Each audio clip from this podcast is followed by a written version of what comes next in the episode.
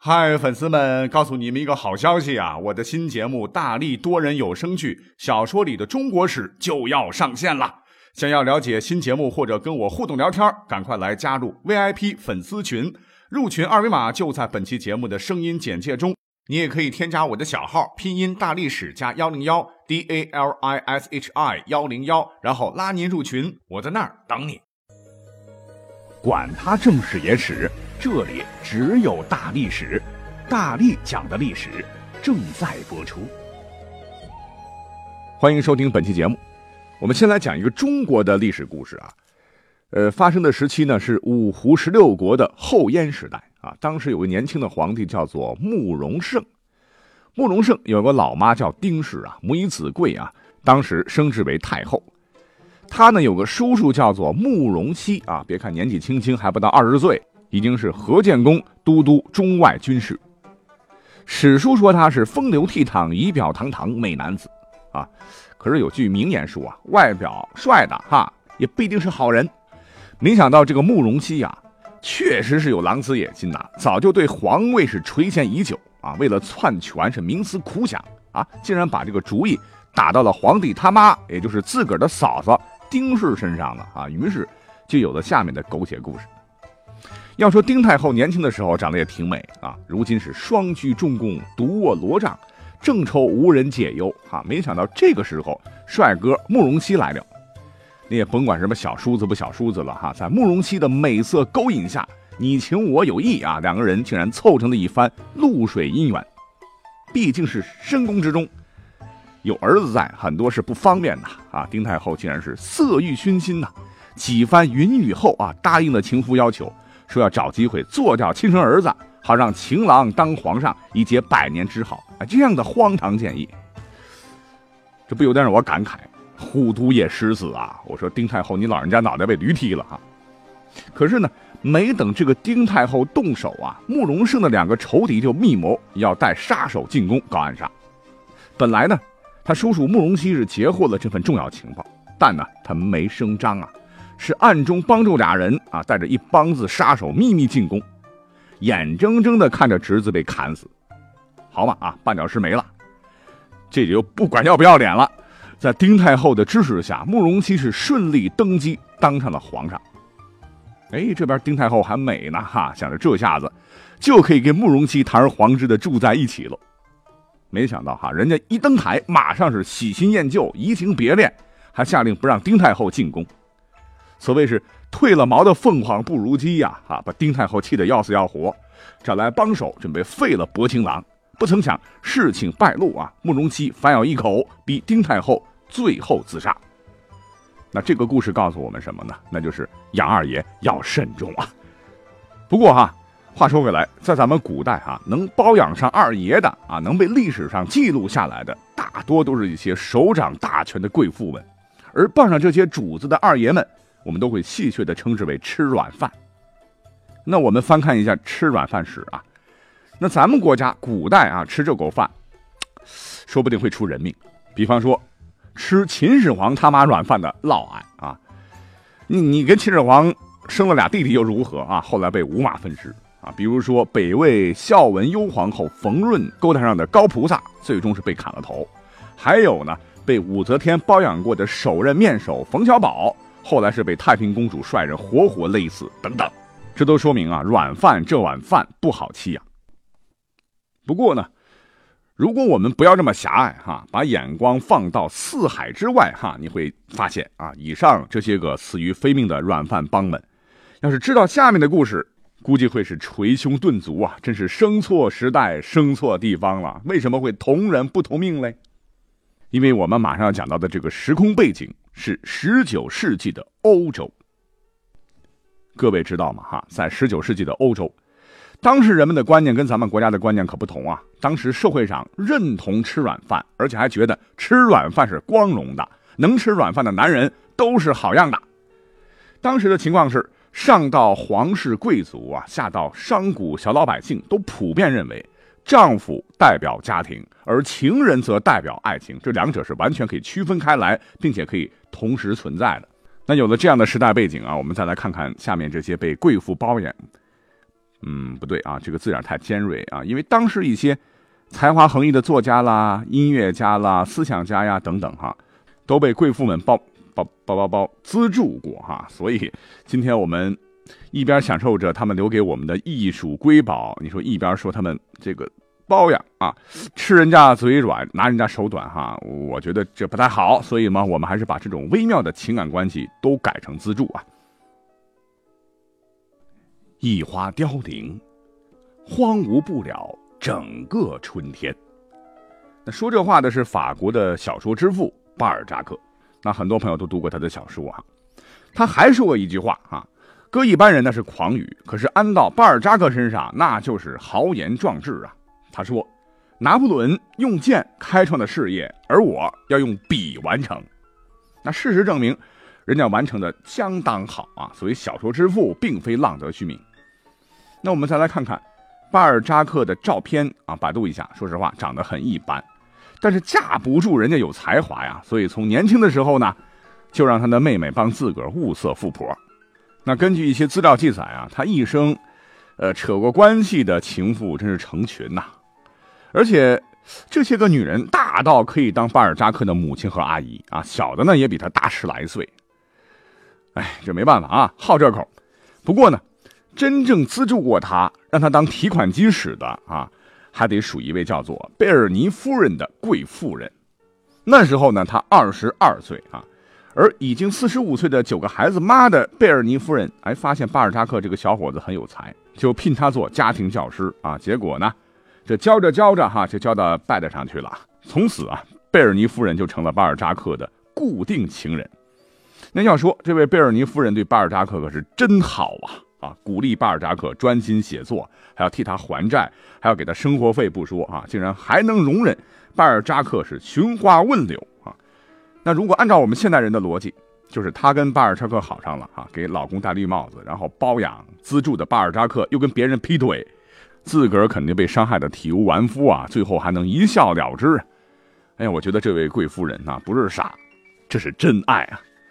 总之啊，他为巴尔扎克是无尽付出啊，除了让巴尔扎克对他说“我爱的只有你”之外啊，从未要求任何回报，甚至是到了年龄大了、身体不好、疾病缠身的时候，他也没有让巴尔扎克给他一个名分。哎，就是这么个女人，可是结果蛮惨。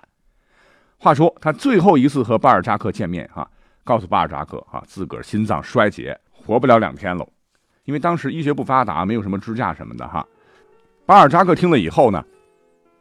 那真的就没有以后了哈，因为巴尔扎克就不见了。即使是在他生命之火就要熄灭前呢，他还曾经来到了巴尔扎克家，想最后跟心爱的人做诀别。可是他发现啊，这个巴尔扎克根本不在家哈，已经到瑞士和情人约会去了。哎，我们请注意，这位文豪之所以能跟后人留下许多不朽的著作啊。啊，如果没有历史上这位贝尔尼夫人雪中送炭，给他无尽的帮助和鼓励，怕巴尔扎克在写作上很难有现在这么大的成就。哎呀，你说为什么全心全意的爱着一个人，为什么会换来这样的悲凉结果呢？那我估计啊，贝尔尼夫人肯定是没有听到巴尔扎克的另外一句名言了，怎么说的嘞？我来搞艺术，让女人去维持生活了。哈，总之啊。这位巴尔扎克后来又相中了下一个金主啊，那就是乌克兰的贵妇韩斯卡夫人。那这位贵妇人真是富可敌国呀，老头子比他大几十岁，快挂了。巴尔扎克觉得当然开心了哈。你想，大量的田地、上千名农奴、望不到边的庄园、无数的金银财宝，想怎么花怎么花。哈哈哈！一想到这儿，我觉得巴尔扎克怕是做梦都要笑出声。只可惜呀，我们的文豪巴尔扎克。在刚刚和寡居不久的贵妇人结婚没几天，就因为之前啊在高强度的写作下，五万杯浓缩咖啡折腾的已经不堪重负的身体，在这个时候彻底垮了哈，不幸英年早逝，享年五十挂零。那巴尔扎克最终呢，还是实现了他一直心中的一个梦想，终于和贵妇人结婚了。那下面这段名言，不知道您听过没哈？我宁肯。为我所爱的人的幸福，而千百次的牺牲自己的幸福，我看他的名誉比我的生命还要宝贵。即使我可以享受一切快乐，也绝不肯破坏他片刻的安宁。哎，说这话的可不是巴尔扎克啊，他过去了哈。那讲这话的人是法国十八世纪伟大的启蒙思想家、哲学家、教育家、文学家，十八世纪法国大革命的思想先驱，杰出的民主政论家和浪漫主义文学流派的开创者，启蒙运动最卓越的代表人物之一——让·雅克·卢梭。哎，可各位只知其一啊啊，因为下面的内容你可能就不太了解了。那说的难听点啊，有专家认为，他之所以成为伟大的思想家，完全是被情妇给成就出来的。换言之啊，没有贵妇资助啊，就不可能造就刚才说的他的一堆的头衔。事情是怎么回事呢？这个卢梭从小命苦啊，生下来的时候妈妈就去世了，爸爸因为官司是离家出走，从小呢就过着寄人篱下、颠沛流离、缺少爱的日子。在他的代表作啊《忏悔录》中啊，有这么一段文字，这么说的：“对于他们两个，我同样的害怕失宠。我对一方是体贴备至，而对另一方则是唯命是从。把世界上所有的财富都给我，我也不愿意去惹德菲尔松小姐生气。可是，如果戈登小姐命我去跳火坑，我相信我马上就会去跳。哎，这里边的德菲尔松小姐和戈登小姐。”到底是谁呢？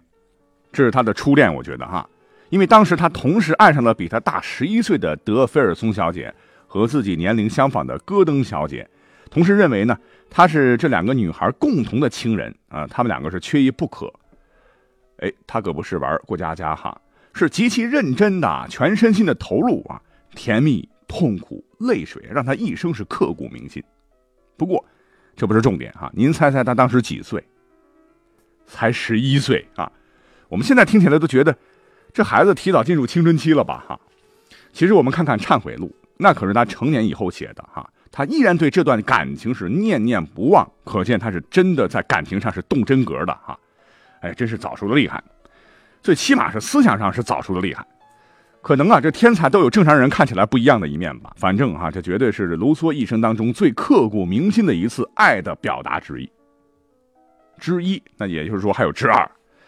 其实这个之二更加让我们看起来是荒腔走板，因为他十六岁的时候啊，处在流浪中的卢梭啊，认识了一位叫做华伦夫人的贵妇，她比卢梭大十二岁，可能是恋母情节的魔咒啊，卢梭对她是一见倾心。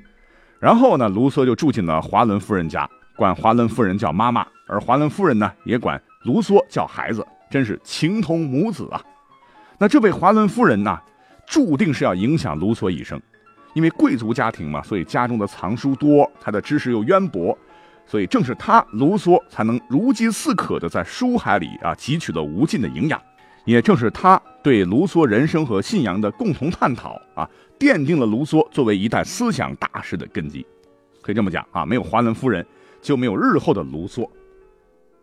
但是根据记载啊，大约是在卢梭二十岁的时候，这种。母子关系啊，突然是走样了哈，最终是干柴烈火哈，变成了情人关系，发生那样的事儿啊。虽然是有那样的事儿发生，但是卢梭跟巴尔扎克不同啊，撇开道德成分，这份爱啊，绝对是高尚的啊，纯洁的哈，不掺杂一丝一毫的杂质的。可是后来啊，这段不带任何世俗偏见的崇高爱情终结了，因为妈妈另有所爱。所以气的这个卢梭是远走他乡啊，开始他辉煌的人生旅途。有专家说啊，尽管卢梭在生理上不能再拥有妈妈最深情的爱，但是内心深处的这份爱情却伴随了卢梭的一生。哎，其实刚才说到的这些内容啊，只是一个方面的卢梭。那我查到一些资料啊，历史上啊，在他快十六岁的时候啊，生活所迫，漂泊四方，四处谋生，除了华伦夫人。还发生过好多起的罗曼蒂克的事件啊，其中包括和旅馆的女仆啊戴莱斯瓦瑟的风流韵事，他俩后来还一共生了五个娃，而且卢梭很夸张哈，把五个孩子全部都送进了一家育婴堂。什么是育婴堂？那就是孤儿院呐。那同样是这本《忏悔录》啊，卢梭这么写道：“我一想到要把孩子交给这样一个乱七八糟的家庭抚养，我就感到害怕。”如果把孩子交给他们去教育，那必然会愈教愈坏。育婴堂的教育，比他们对孩子的危害小得多。这就是我决定把孩子送进育婴堂的理由。这听起来好像是说的冠冕堂皇啊，可是，一想不对啊。你这个卢梭和孩子的母亲，当然后来他们结婚了哈。你们生的这五个孩子是你们的亲生骨肉 哈，你们有手有脚的，而且经济基础也不会太差，怎么会把孩子忍心扔到孤儿院嘞？这天才的思维，我们常人真的是无法理解。好，那讲了两位啊，受贵妇资助的历史著名人物啊，其实历史上的柴可夫斯基，还有肖邦啊，还有一些。不能讲的历史人物哈，他们等等吧，他们都属于被资助的那个范畴。那时间关系呢，就不多讲了。哎，他们似乎啊，在真实的生活当中，跟我们历史书上写的那样的光辉形象是有差距的。但是我觉得哈，也没有啥奇怪的。还是前头讲的哈，当时的社会风气如此啊，我们不能拿现代人的眼光去衡量。即使斯德呢，可能会有那么一点点的那个，可是瑕不掩瑜啊，因为。这些都无法遮盖他们对于人类社会进步所做出的巨大贡献。当然，除了开头讲的那些个面首啊。好了，开心就好，感谢收听本期节目，下期再会。